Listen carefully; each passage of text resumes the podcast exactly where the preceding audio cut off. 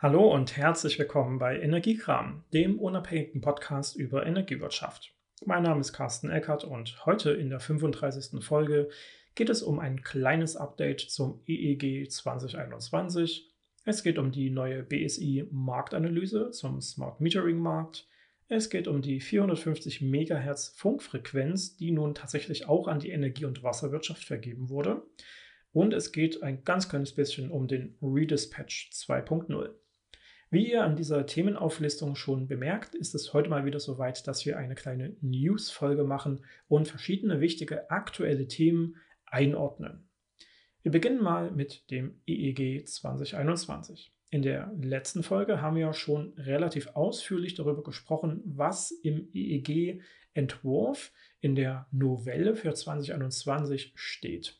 Und dabei handelte es sich ja um den Entwurf der Bundesregierung. Die Bundesregierung bringt dann diesen Entwurf in den Bundestag. Dort wurde er auch schon einmal diskutiert in der sogenannten ersten Lesung. Da gab es ja auch schon diverse Kritiken. Und danach gibt es auch eine Stellungnahme, in diesem Fall vom Bundesrat. Bei anderen Gesetzen ist der Bundesrat sogar in der Zustimmungs- Position. Die könnten also auch komplett ablehnen. Dann ist das Gesetz zustimmungspflichtig. Ne? Es müsste also tatsächlich vom Bundesrat freigegeben werden, zugestimmt werden, damit es weiter in den gesetzgeberischen Prozess äh, vorangehen kann. Das ist im Fall des EEGs nicht so. Das EEG ist nicht zustimmungspflichtig. Das heißt, hier hat der Bundesrat nur eine Stellungnahme veröffentlichen können. Das sollen sie auch gerne, aber das hat nicht unbedingt Auswirkungen darauf, was die Bundesregierung jetzt weiter mit den Gesetzesentwürfen macht. Es gab eine solche Stellungnahme, die haben wir auch in einem separaten Video auf unserem YouTube-Kanal von Energiewirtschaft einfach ähm, veröffentlicht, relativ ausführlich darüber gesprochen, was darin so alles steht. Da waren einige gute Ideen drin, die die Energiewende auch durchaus vorangetrieben hätten, weiter vorangetrieben hätten als der ursprüngliche EEG-Entwurf. Jetzt habe ich in dem Video auch gesagt, naja, ganz ignorieren kann, der, kann die Bundesregierung nicht, was hier im Bundesrat besprochen wird. Ist, man würde mindestens einen Kompromiss finden müssen, habe ich gesagt. Und ich bin weiterhin noch der Meinung, auch wenn dieses Gesetz nun mal nicht zustimmungspflichtig ist. Denn die Ideen, die hier diskutiert worden sind, die hätten tatsächlich einerseits die Anlagenbetreiber, aber auch insgesamt die Energiewirtschaft gestärkt in der Position, die erneuerbaren Energienanlagen tatsächlich wirtschaftlich zu betreiben und genau das ist ja der Sinn der Sache. Wir wollen die Anlagen in einen echten Markt bringen und nicht nur oder nicht nur zum Teil auf Grundlage der EEG-Subventionierung erfolgreich laufen lassen. Dafür müssen wir den Markt aber umbauen. Das haben wir an anderer Stelle schon erläutert.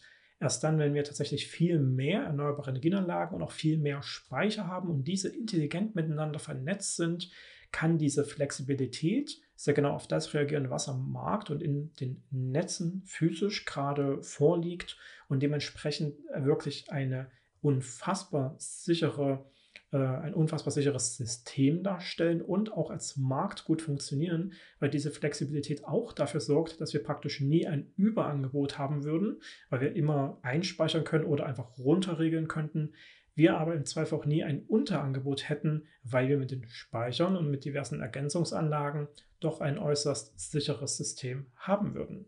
Und aber auch ein markttechnisch besseres System. Es waren verschiedene Ansätze in der Stellungnahme des Bundesrats, die genau in so eine Richtung gegangen sind. Nun hat aber auch die Bundesregierung schon eine Antwort veröffentlicht. Die haben bereits Stellung bezogen zu diesem Entwurf des Bundesrats. Man kann zum Beispiel in der ZFK, der Zeitung für kommunale Wirtschaft, am 12. November allein schon in der Überschrift lesen, EEG Bundesregierung weist Länderkritik zurück.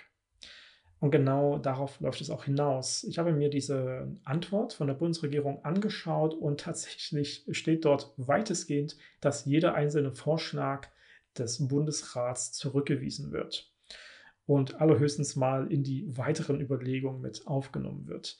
Das heißt natürlich, dass die Bundesregierung jetzt einfach weiterhin an ihren eigenen Ideen festhalten möchte, die ganz offen gesagt nicht die besten Schritte in Richtung einer Energiewende sind, auch nicht die besten Schritte in Richtung eines echten Markts sind.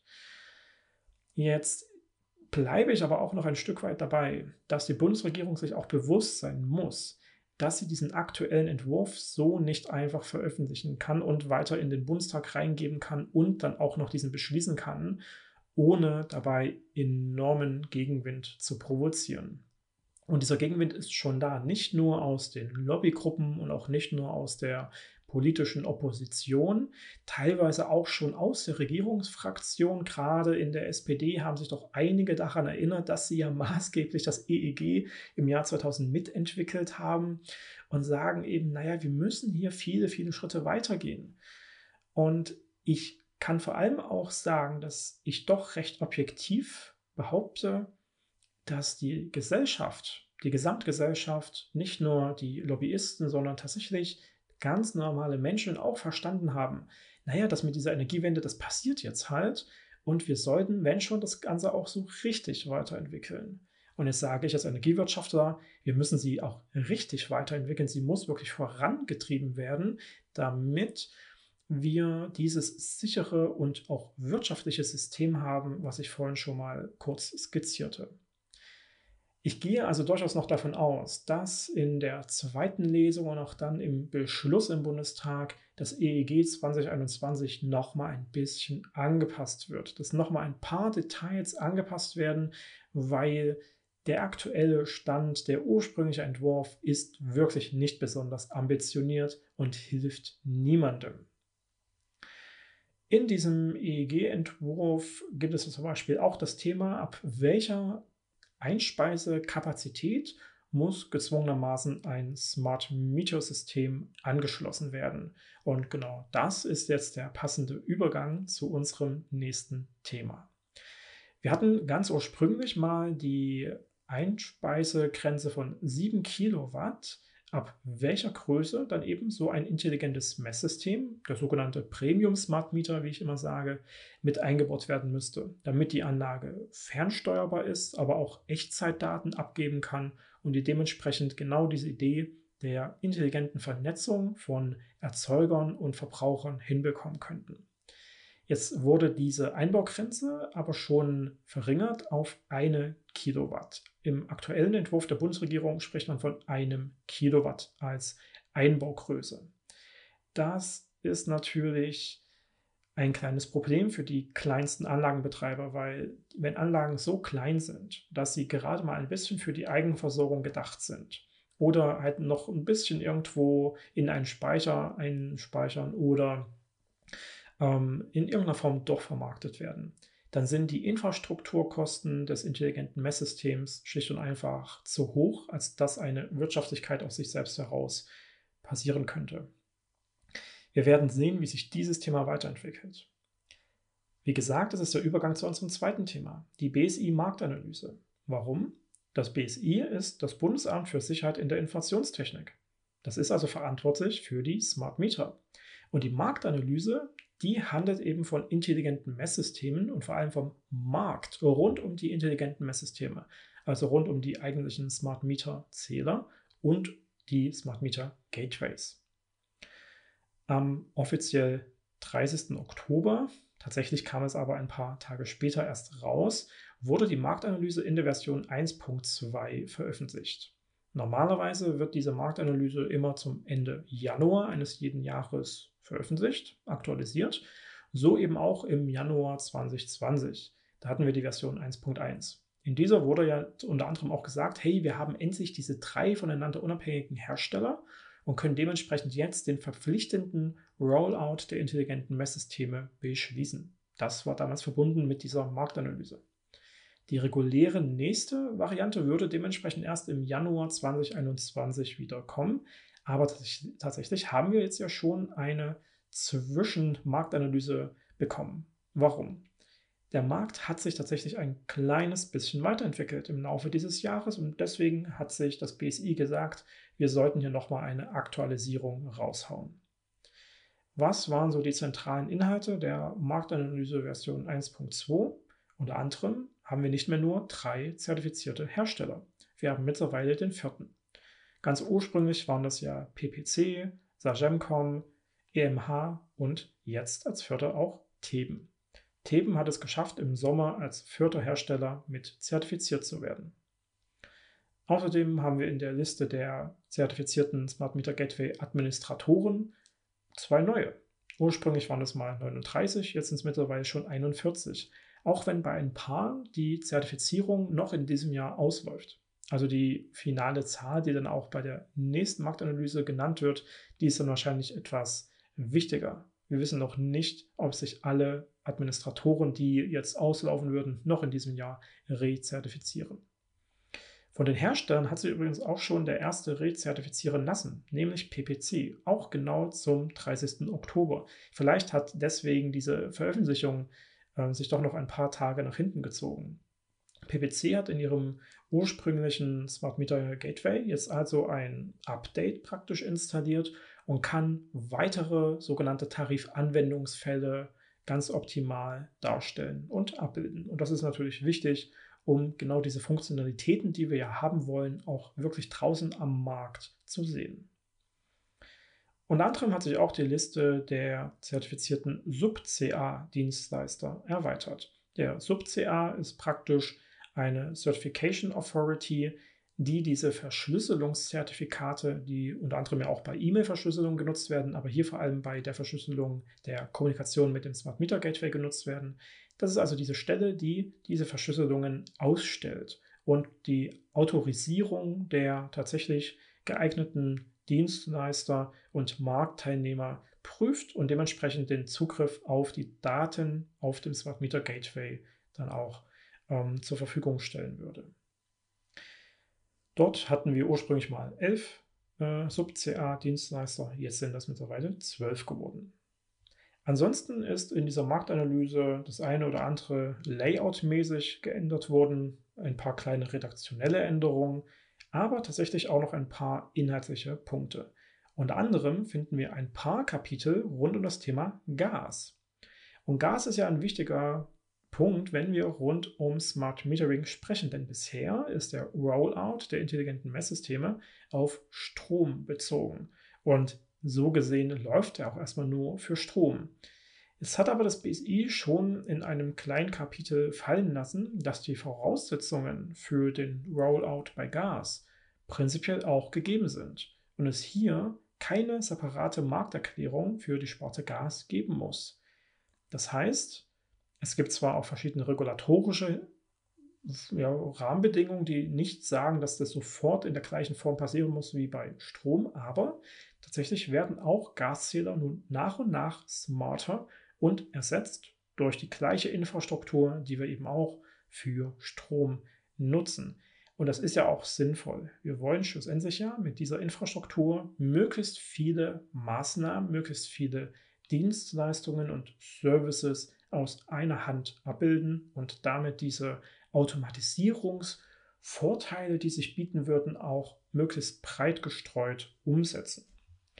Deswegen gibt es hier auch den Verweis auf die Themen Wärme und Wasser, die natürlich auch deswegen gerade wichtig sind, weil wir zum November 2020 das neue GEG, e das Gebäudeenergiegesetz, in Kraft äh, treten haben lassen welches ja äh, die schlussendlich vorher vorhandenen regulatorischen Rahmenbedingungen wie das äh, Energieeinspargesetz, die Energieeinsparverordnung und das EE-Wärmegesetz ähm, praktisch ablöst. Und jetzt regelt, welche Voraussetzungen im Hausbau zu sehen sind und genau dort ja auch die Energieeffizienz eine extrem wichtige Rolle spielt. Und genau dort ja auch der Umgang mit den Energiedaten nicht nur rund um Strom oder Gas, insgesamt natürlich um Wärme und Wasser mit reinspielt.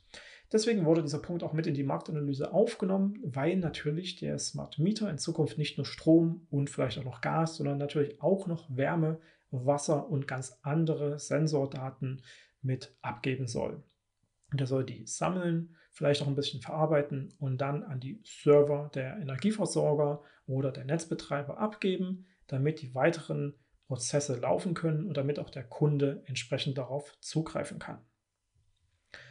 Unter anderem wurde auch äh, Bezug genommen auf den Paragraph 14a des Energiewirtschaftsgesetzes. Dort geht es um netzdienliche Anlagen. Das heißt, zum Beispiel Einspeisesysteme, aber auch Verbrauchersysteme, die netzdienlich, also schlussendlich fernsteuerbar auf das reagieren können, was gerade im Stromnetz als Bedarf zu sehen ist. Also wenn wir eine Ungleichheit haben, dann können diese Anlagen darauf reagieren und ihre eigene, eigenen Verbrauch, eigene Produktion entsprechend regulieren und dementsprechend ähm, tatsächlich netzdienlich sein. Sie können also eine Ungleichheit im Netz ein bisschen ausgleichen. Dieser Paragraph 14a wird wahrscheinlich eine kleine Novelle erfahren im voraussichtlich nächsten Jahr. Darauf bezieht sich hier auch das BSI. Man möchte sich noch nicht abschließend dazu äußern. Diese Anlagen, die ja in irgendeiner Form fernsteuerbar sind, haben ja schon eine, ähm, ja, eine, eine Messanlage, die steuerbar ist. Also gewissermaßen etwas ähnliches wie eine Smart Meter Anlage. Deswegen sind diese Geräte auch schon mit aufgeführt in der Gesamtauflistung der Geräte, die irgendwann mal mit in den Rollout aufgenommen werden müssten, aber hier natürlich nicht an allererster Stelle stehen. Der Smart Meter Rollout wirkt sich also irgendwie tatsächlich auf diese Geräte noch aus. Irgendwann wird es hier einen Tausch auf die gleiche klassische Smart Meter Infrastruktur geben und man möchte zumindest in dieser neuen Marktanalyse schon mal darauf hinweisen, dass es hier eine Novelle im nächsten Jahr geben wird, und dementsprechend jetzt noch nicht abschließend sich dazu geäußert werden kann, was ähm, in diesem Kontext der Einfluss auf den weiteren Smart Meter Rollout wäre.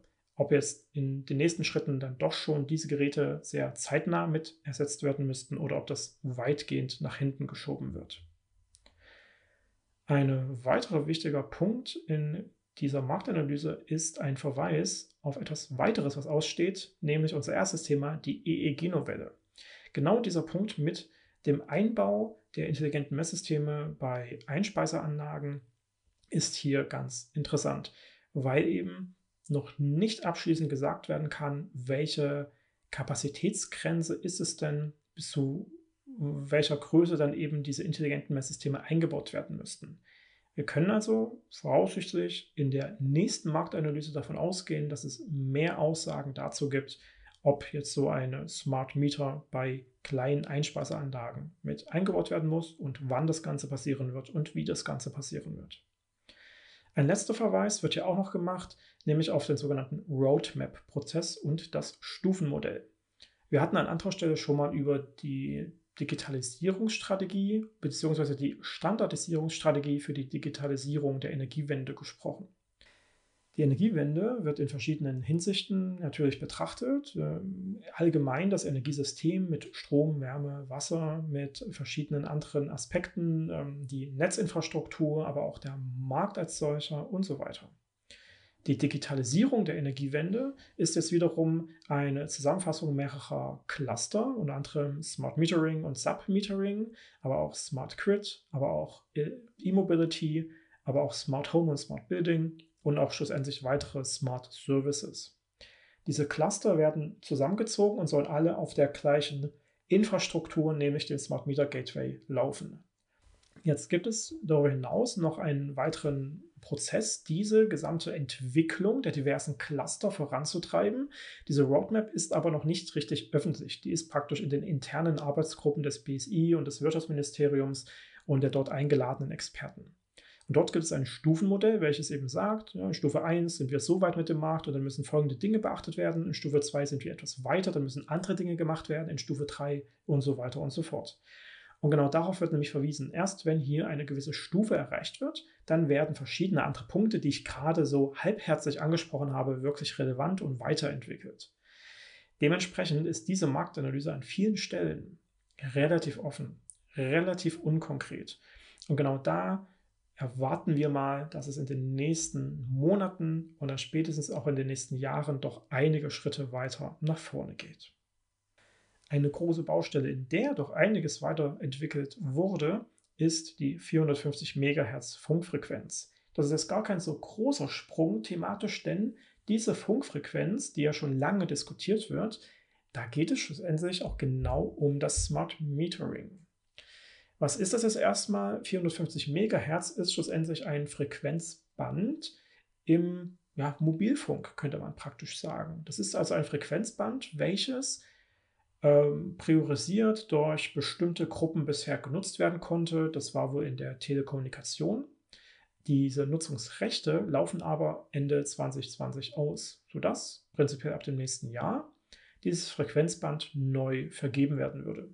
Neue ja, äh, Interessierte könnten jetzt auf diesem exklusiven Frequenzband senden.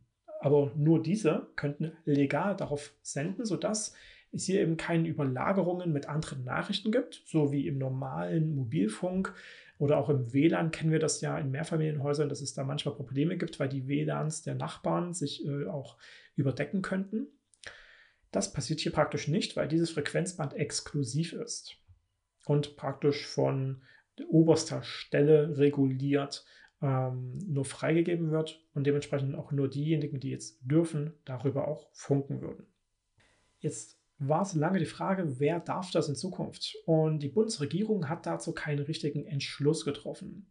Dementsprechend ist dieser Beschluss, diese Beschlusskraft auf die Bundesnetzagentur übergegangen. Die konnten das schlussendlich in ihrer Verantwortung für den Netzmarkt, Telekommunikation, auch hier mit in ihren Aufgaben, in ihr Aufgabengebiet übernehmen und dann auch schlussendlich sagen, wer darf damit umgehen.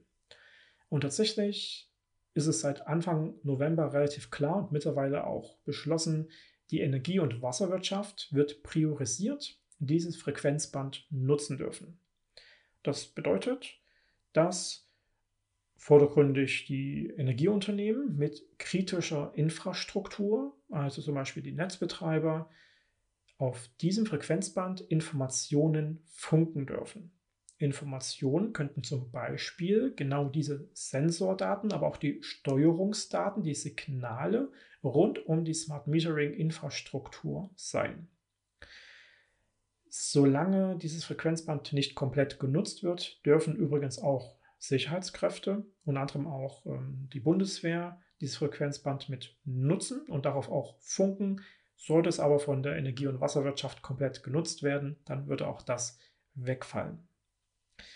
Das sind jetzt also die Ansteuerung von zum Beispiel den Smart Meter Geräten und vor allem den Gateways, um eben die Fernsteuerung möglich zu machen, um aber auch die Sensordaten aufzunehmen, um aber eben tatsächlich auch die Aktoren anzusteuern, also die Anlagen, die hier etwas machen sollen, die ein Signal weiter verarbeiten sollen und dann zum Beispiel auch diese gesamte Smart Service Ecke, wo man dann irgendwelche Mehrwertdienste auf Grundlage der Smart Meter Gateways betreiben würde mit möglich zu machen.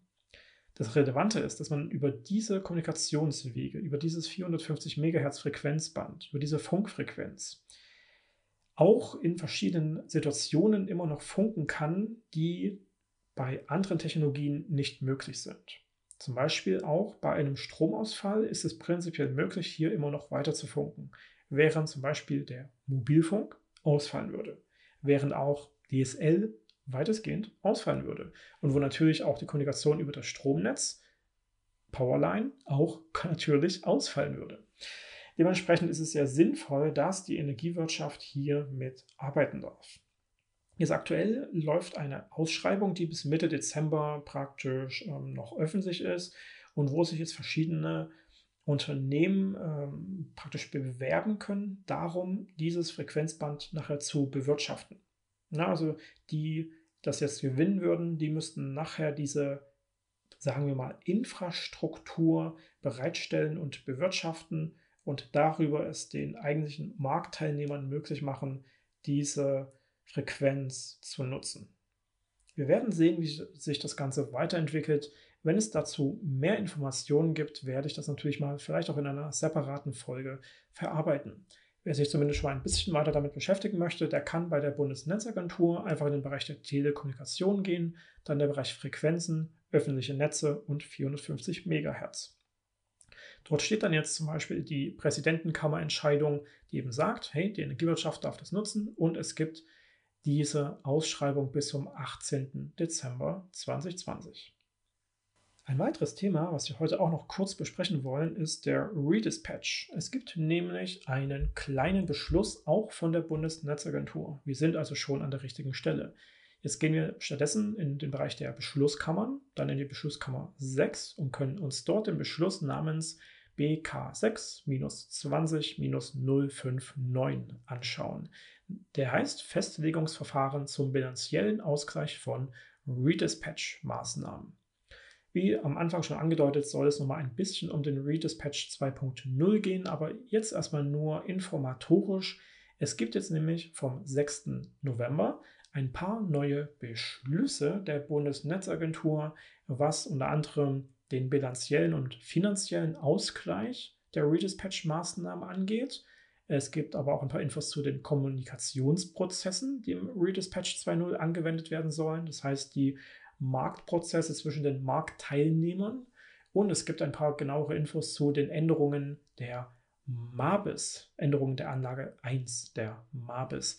Also schlussendlich ein paar weitere Beschlüsse, die jetzt sagen, das, was wir über die letzten Wochen und Monate diskutiert haben, als Vorlagen, haben wir jetzt weitestgehend so auch für den Markt beschlossen und kann so auch für Oktober 2021 schon mal als Grundlage genommen werden. Es gibt unter anderem auch die, ähm, die äh, Branchenlösung Redispatch 2.0 des BDEW, auch über 200 Seiten lang.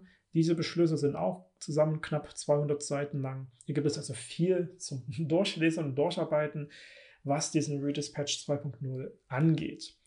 Viele weitere Punkte, auch verschiedene Prozessabläufe und auch Nachrichtenformate sind aber immer noch nicht beschlossen. Die sind immer noch nicht ganz final. Die werden immer noch ausgearbeitet. Dieses Thema wird uns also die nächsten Wochen und Monate nicht verlassen und dementsprechend werden wir von Energiewirtschaft einfach jetzt tatsächlich eine Content-Serie veröffentlichen. Wir werden alle zwei bis drei Wochen ein neues Video auf unserem YouTube-Kanal zu diesem Thema veröffentlichen. Gleichzeitig haben wir einen Content-Partner, der das auf seiner Seite auch nochmal weiter redaktionell begleiten wird. Und wir werden gemeinsam verschiedene wirklich sehr, sehr tolle und hilfreiche Dienstleistungen auf unserer Seite zum Beispiel natürlich die akademischen Sachen, unsere Schulungen zum Thema. Wir haben zum Beispiel ein fertiges Seminar rund um den Redispatch 2.0. Da können wir Stadtwerken, Netzbetreibern zum Beispiel helfen zu verstehen, was da auf sie zukommt. Ähm, und auf der anderen Seite haben wir dann eben auch noch verschiedene Consulting-Angebote oder Outsourcing-Angebote und andere Dienstleistungsangebote unseres Partners. Und dementsprechend können wir diesen Redispatch 2.0 maßgeblich mit begleiten. Bleibt einfach mit dran, folgt uns hier natürlich auch im Podcast, denn wir werden die wichtigsten Inhalte auch hier rüberspiegeln. Wir werden diese Content-Serie auch hierhin natürlich mit erweitern. Im Großen und Ganzen waren das die vier Themen, die wir heute besprechen wollten.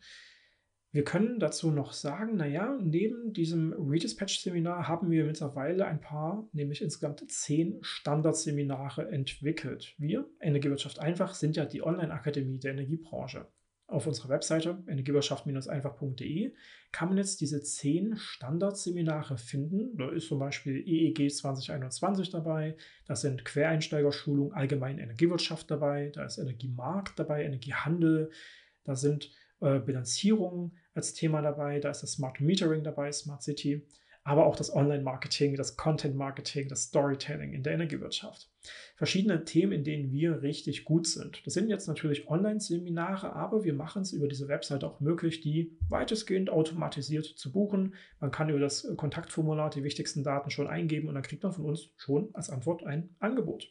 Und dann kann das in den Einkauf gegeben werden und schon ist äh, dieser, dieses Seminar gebucht. So schnell kann das bei uns gehen. Wir werden in der nächsten Zukunft da auch noch ein Kalendersystem dahinter tun. Dann geht es noch automatisierter und ihr könnt schon Termine äh, zumindest ähm, vorab ähm, auswählen und die schon mal für euch reservieren.